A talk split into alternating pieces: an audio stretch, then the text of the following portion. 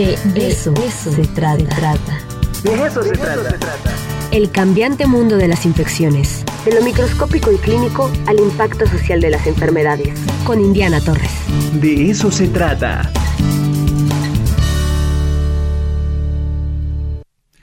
Querida Indiana, ¿cómo estás? Qué gusto saludarte. Hola Ricardo, buen día, ¿cómo estás tú? Muy bien, muy bien. Veo en el horizonte las vacaciones. Qué bueno, qué bueno. Lo malo es que estas vacaciones, creo yo, nos van a traer, sí, pues, sí, sí. desgraciadamente, más cosas malas que buenas. La verdad es que hacemos todos los días ese llamado, Indiana. Sabemos que, pues, hombre, eh, nuestro carácter humano, ¿no? Nuestra condición humana exige, pues, esos momentos de, pues, de paz, de, sociabilización, de, pues, de echar relajo, de convivir. Pero bueno, pues tampoco se nos debe de olvidar la situación que estamos viviendo. Entonces, descansemos, echemos relajo en nuestra burbuja, ¿no?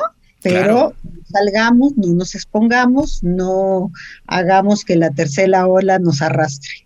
Así es, efectivamente, ese es el llamado y creo que, bueno, esperemos que ya tengamos la suficiente, este, eh, digamos, experiencia, ¿no? Ya hemos aprendido del último periodo vacacional en diciembre, donde, bueno, pues las consecuencias fueron tremendas.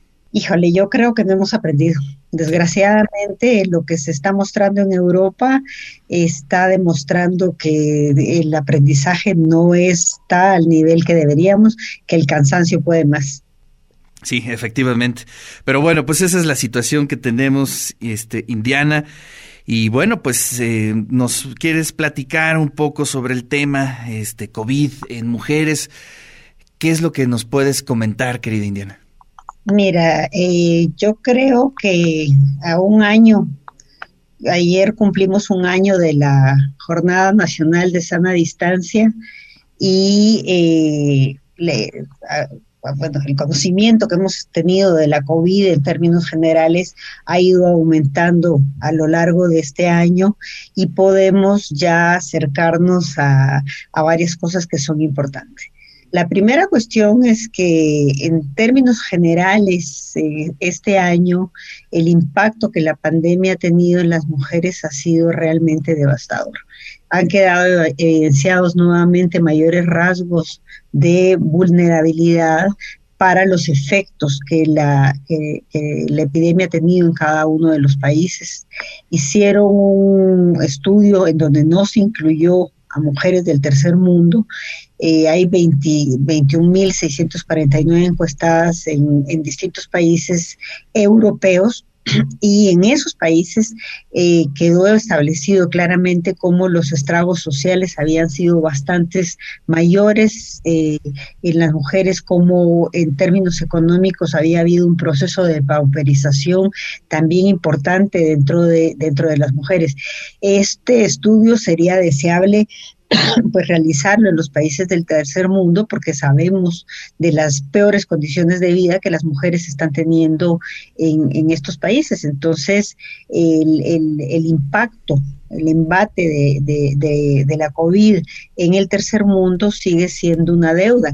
En Estados Unidos, por ejemplo, de los, de los varios millones de empleos perdidos, el 60% de esos empleos perdidos correspondieron a mujeres. Entonces, Quiere decir que eh, esto, esto es una tarea pendiente no solo de, cuidado, sino de, de mayor estudio específico de lo que está sucediendo con, las mujeres. Sabemos que a lo largo de este año las tareas desempeñadas han sido varias para las mujeres trabajadoras que han tenido que permanecer en casa, pues se han triplicado los papeles ahí, en, estableciéndose, bueno, su trabajo no solo como, como trabajadoras, sino como amas de casa, pero además como maestras de sus propios hijos, en donde los niveles de tensión han aumentado. En esto sí han habido varios estudios ya presentados que han establecido cómo la violencia domiciliaria ha aumentado contra las mujeres por un lado, por otro lado los niveles de depresión también han sido han sido mayores de desesperación y de crisis de angustia. Entonces, eh, la violencia domiciliaria, si, la vemos como producto de todo esto, lo que nos indica es que pueden estar dadas no solo contra las mujeres, sino también contra los niños a partir de problemas de, de, distrés que, que, se presenten en las propias mujeres al interior de los, de los hogares, que es otro aspecto que es importante. Si nos vamos a su papel de trabajadoras en México, desgraciadamente hemos visto cómo eh, fueron al principio de la epidemia víctimas las enfermeras de distintas agresiones. Aquí la, la, la, cuestión es de por qué las enfermeras. Bueno, porque eh, las médicas en general no utilizamos un uniforme. Bueno, yo ahora estoy de uniforme porque voy al hospital, pero eh, en, en, general no lo utilizamos fuera de, fuera de, de las unidades de salud, pero las, las enfermeras sí. Entonces, al ser reconocidas, pues fueron mayormente agredidas, ¿no? Eh, el papel que ellas han tenido, eh, las mujeres médicas, trabajadoras todas de, limpieza, enfermeras, químicas y demás, ha sido fundamental a lo largo de estos, de estos meses de pandemia y eh, el reconocimiento realmente hay que hacérselos porque han tenido niveles de deserción menores proporcionalmente a los que han tenido los, los hombres.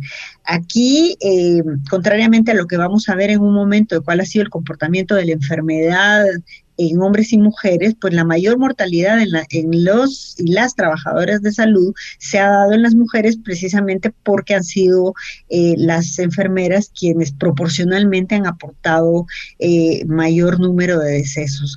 Esta, esta es otra pendiente de reconocimiento específico para el papel que las mujeres han tenido dentro de los servicios de salud a lo largo de este año. Ahora, el comportamiento de la enfermedad en las mujeres es diferente y afecta bastante menor en términos de mortalidad. términos de morbilidad en México hasta ayer de los 2.203.041 casos reportados en el país, el 49% era, era mujeres, es decir, no es eh, enorme la diferencia frente a la, a la, exposición. Al principio de la epidemia esto sí se dio y una de las explicaciones era de mayor exposición social al tener eh, más cantidad proporcionalmente los hombres trabajo fuera de caso. Sin embargo, cuando nos vamos a la mortalidad, ahí sí existen diferencias que son importantes, porque únicamente el 37% de los fallecidos corresponden al... Aquí hay distintas explicaciones que han venido estudiándose a lo largo de los años. Tú te recordarás que en un programa hace un año vimos qué pasaba con, con los hombres, porque estaban teniendo más, más afectación. Y lo que ha quedado establecido en, el conocimiento hasta este momento es que esto se debe a eh, sí factores eh, propios del sexo en términos hormonales. Hay un inmunológico mayor eh, dentro de, las, de las mujeres, más intacto, pero eh, en una investigación que es muy interesante, los distintos elementos que corresponden a la respuesta inmunitaria, el 60%, el 60 está ligado al cromosoma X, que es el que define el sexo. Entonces, quiere decir que aquí hay un, factor de protección que es mayor de parte de las mujeres y por eso la afectación en la, en la, en la mortalidad, en la presentación de casos complicados de la COVID en mujeres ha sido bastante menor. Y bueno, es, es realmente impresionante cómo la cantidad de hombres afectados es, aumentado. Entonces, esto eh, sí ha marcado una diferencia que se sigue estudiando. Eh, ahora, si esto lo vemos al momento de la vacunación, ahí la respuesta es al revés, porque hasta ahora con lo documentado con estudios que son sencillos, digamos, simplemente de observación para lo, el comportamiento de las reacciones de las vacunas, hay mayor reacción de parte eh, de parte del sexo femenino. Si nos vamos a, los, a, las embarazadas, bueno, hubo mucha preocupación durante todo el año pasado por saber si había transmisión del SARS-CoV-2. Sin embargo, está establecido que no hay, no hay transmisión en, útero. Em, sí hay casos en donde casi inmediatamente los bebés salen positivos, pero realmente es por el contacto finalmente que se da al momento del nacimiento. El, lo que sí se estableció en los últimos en los últimos 15 días es como si una mujer se vacuna contra la COVID en el último trimestre, hay posibilidad de transmitir anticuerpos a su bebé. Esto, eh, bueno, aquí hay una discusión de si el primer caso se presentó en México, la bebé que nació en San Luis Potosí, o si fue eh, una, una nena que nació en la Florida. Pero bueno, lo importante aquí no es quién fue la primera que nació con anticuerpos, sino que sí quedó establecida la posibilidad de la transmisión de los anticuerpos hacia los bebés al momento en que las madres tuvieran esos anticuerpos producto de la vacunación. Hubo algún reporte ahí que decía que el niño desarrollaba sus propios anticuerpos, pero esto es una cosa que conocemos desde hace mucho tiempo, en donde los anticuerpos maternos son pasados a los bebés y permanecen a lo largo de 18 eh, meses aproximadamente, finalmente son eliminados, haciendo que por lo tanto los bebés sean protegidos a partir de lo que la madre les transfiere. Entonces, eh, otros elementos de, lo que ha sido la COVID eh, en las mujeres en este tiempo está dado también por la investigación y esto creo que es importante eh, resaltarlo. Jung Almeida hizo una definición del coronavirus que fue la que nos ha permitido tener el mayor conocimiento tan acelerado que se dio a lo largo, a lo largo de este año. La doctora Xi Li, que es la directora de enfermedades infecciosas emergentes del Instituto de Virología de Wuhan, fue la líder del equipo que logró el, el aislamiento del genoma del SARS-CoV-2. La doctora Sarah Gilbert es la, líder de todo el equipo que lideró la em, producción de la vacuna de, de, eh, AstraZeneca, es investigadora de Oxford, eh, eh, ha participado en, distintas cosas, incluso en la producción de la vacuna de, del ébola. Y aquí tenemos otra doctora que no pasó a la fama, digamos, porque no tenía los recursos suficientes.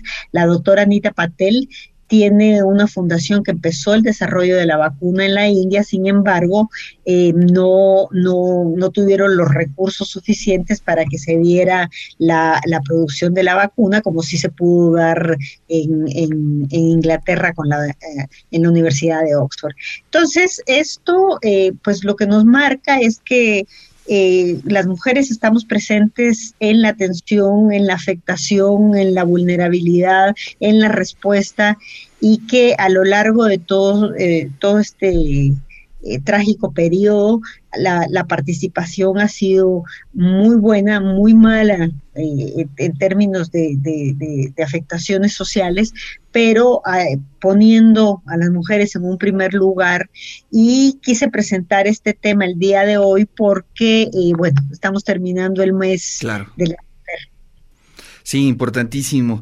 Indiana, se nos quedan varios puntos para discutir. Em, Digamos, en el contexto social, eh, sin duda alguna, las mujeres las más afectadas en este confinamiento. Hay muchos temas en torno a cómo se desarrolla el tema de justicia, la violencia, eh, muchos temas que habrá que discutir en unas próximas eh, columnas tuyas, querida Indiana. Bueno, muchas gracias. Ya con esto despedimos este mes de la mujer, por lo menos. Te mando un fuerte abrazo y nos escuchamos, nos vemos la próxima semana. Un abrazo, Ricardo, éxitos.